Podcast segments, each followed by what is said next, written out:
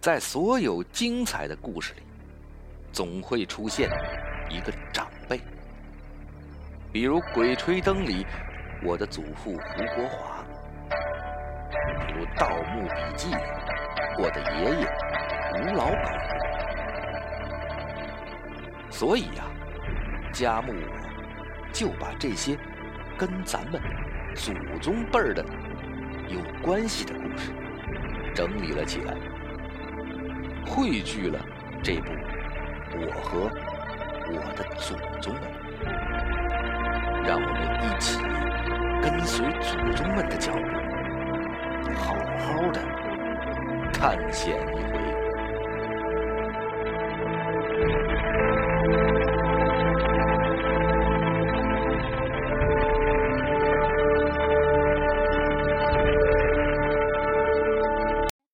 各位朋友，大家晚上好！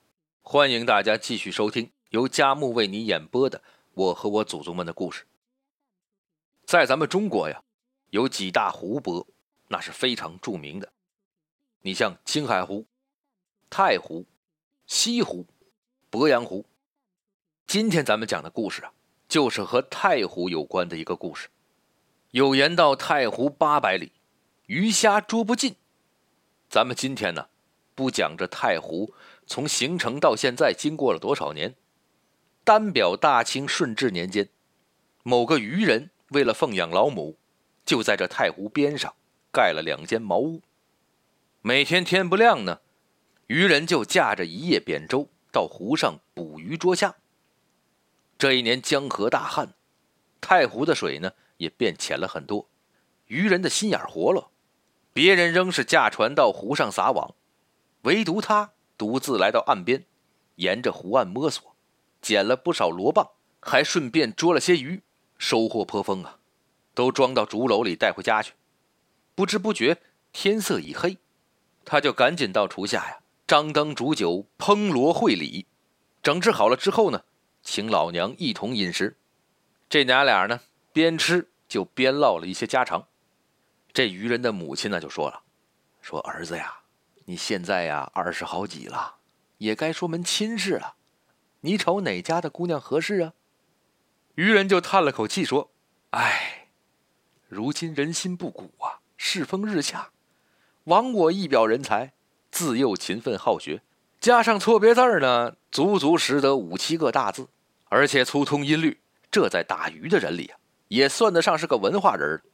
奈何咱们家呀，钱少房小。”一天不出去撒网呢，一天就得挨饿。有哪家不长眼的姑娘愿意嫁给我呀？他老娘就对他说：“你也是眼界太高了吧？啊，条件能不能放低点啊？”渔人就说了：“你儿子我虽然贫穷，可是志气却不能短浅，宁吃仙桃一口，不肯烂杏一筐。这真要是让我找个猪不叼、狗不啃的蠢媳妇，那我还不如打一辈子光棍呢。”这娘俩正说着话呀。就隐约听到屋外有人抽泣，那哭声时断时续，很是凄惨。老太太就心慌了，放下碗筷说：“我的儿啊，你听见没有啊？这外边有些动静，快出去看看去。这深更半夜的，是何人啼哭啊？”这渔人呢，就手捧灯烛出去转了一圈，回来就说：“呀，娘啊，你这是年老耳背呀，这空山无人的深夜，哪会有人啼哭啊？”只是这装在鱼篓里的螺棒啊，吐泡泡的声音。母子俩就这么边唠边吃，吃完了晚饭，然后就各自吹灯就寝了。这天夜里呢，渔人的母亲就做了个怪梦，她恍惚中啊见到一个女子，眉清目秀，身上披着一件白斗篷。这女子见到了渔人的母亲呢，就立刻跪倒，然后哭泣着说：“说我呀。”潜身这湖底，修道一百多年了，从不危害于世人。这昨天呢，因为湖水干枯，我就偶然的栖息在浅滩，结果就被令郎给捉了。如果等到天明，不免有破身之惨，还望您慈悲垂怜，放我一条生路，我一定啊会厚报于你的。渔人的母亲非常诧异，再想询问详情呢。却一下就惊醒了，这才发现是南柯一梦。这个时候呢，东方已经渐白，天快亮了。于母呢就匆忙的唤醒了儿子，讲述了一遍梦中的经过。那渔人本想早上起来呀，吃完了早饭，就把剩下的那些罗棒呢拿到集市上贩卖换钱。一听老娘这梦做的蹊跷啊，寻思没准是水族成精，托梦求救。身披白斗篷的女子，那一定就是成型的棒精。这渔人就喜出望外，立刻告诉老娘，儿子久闻这虎棒成精啊。身上必然藏有大珠，抛棒取珠呢，可得巨富。这真是老天开眼呐，竟赐下如此富贵。今后咱们娘俩吃香的喝辣的，再也不用受那风吹日晒的操船拽网之苦了。可是这渔人的母亲呐，很犹豫，他就说：“他说我看那姑娘啊，相貌俊美，举止斯文，又向我托梦求救，为娘实在不忍心看他死在刀下呀。这你要是不想放了他。”就让他给你当个媳妇儿也行啊！这渔人一听就着急了：“哎呦，我的老娘啊啊，我的亲娘啊！您这真是老糊涂了，千万别被他妖言所惑呀！人妖岂可为伍啊？那生下来的孩儿会是什么怪物呢？你想想，你的孙子生出来后背上带个壳，再说这妖精在湖底修炼了一百多年，我才多大呀？我才二十来岁，这岁数也不般配呀！老娘你就别多说了。”等我把这个啊珍珠抠出来，把咱这茅屋渔船换成广厦巨舰，那个时候还愁娶不到美貌的媳妇吗？这渔人就越想越是得意，当即取出尖刀，放在石头上反复的磨刀啊，这就要刮棒取珠。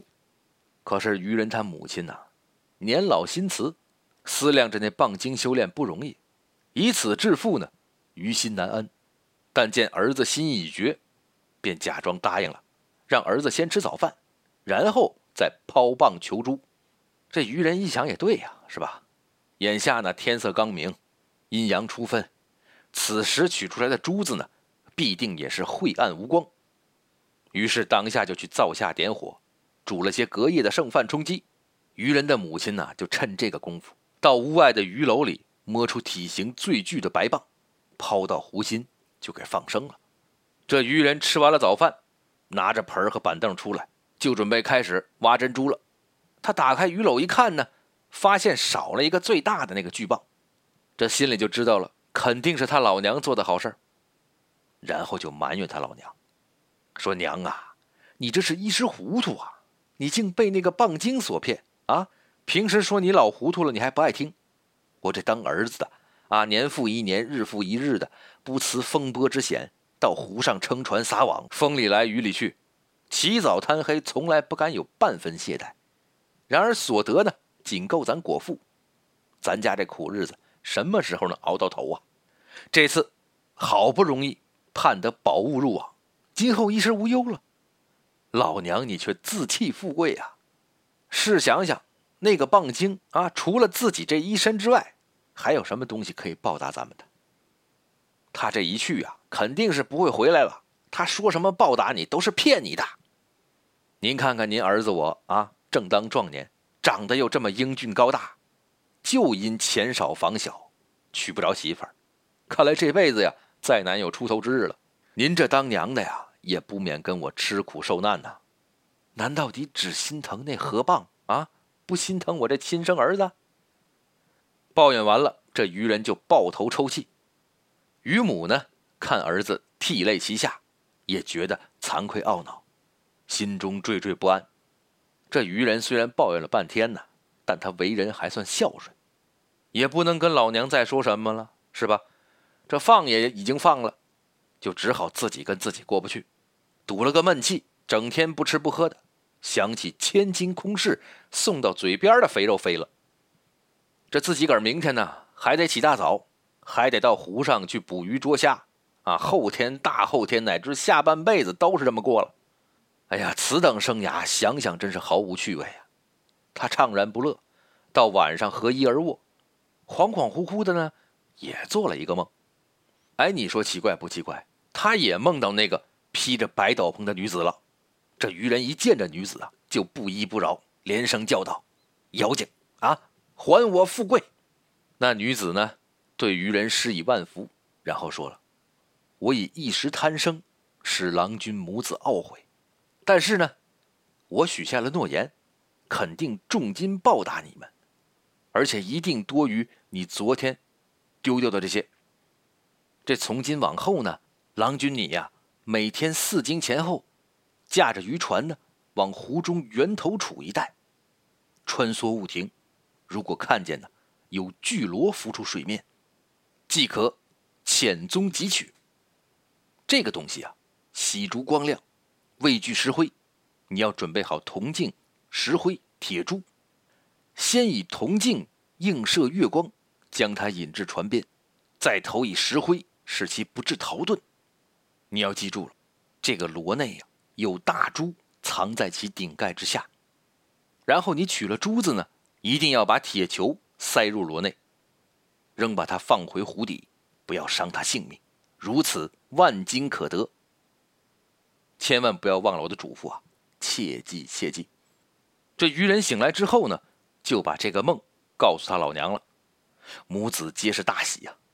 从这起，每天夜里三更起身，驾船入湖，一连很多天呢，非但一无所获，那湖风却又凛冽，吹得人皮肤开裂，把这渔人呢冻病了，卧床不起。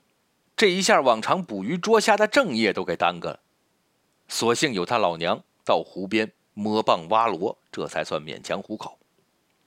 于是这渔人的得宝之心呢，就渐渐懈怠了。他明白自己是被这蚌精给骗了，他暗自发狠，迟早要把这个妖怪寸寸斩碎，否则难出这心头恶气啊。冬去春来，不觉间呢，到了夏季，渔人呢。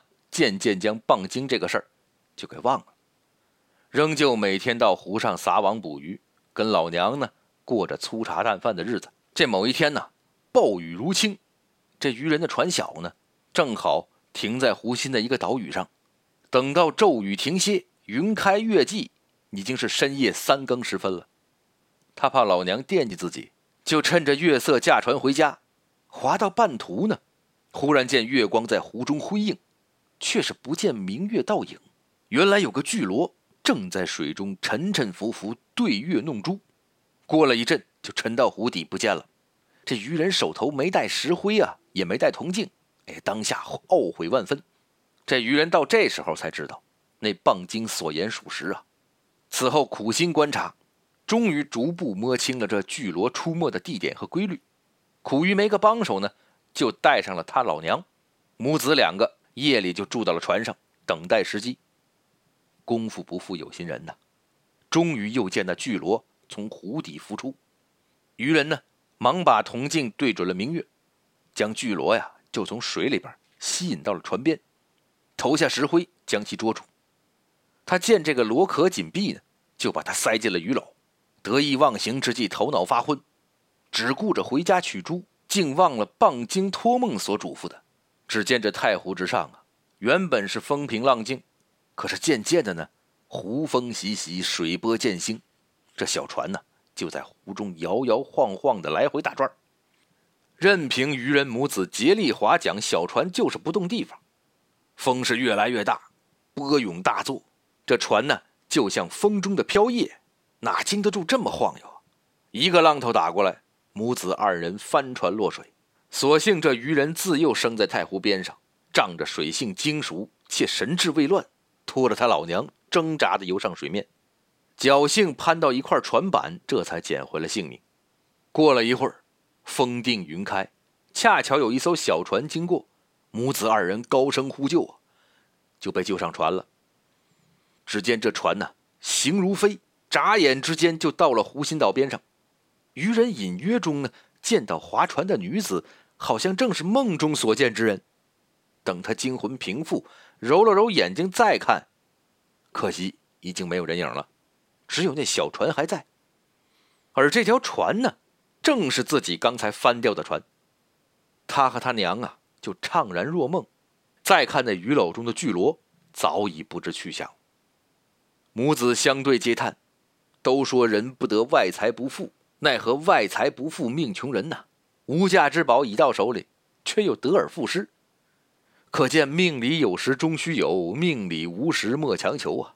这辈子呀，就是钱少房小的命了。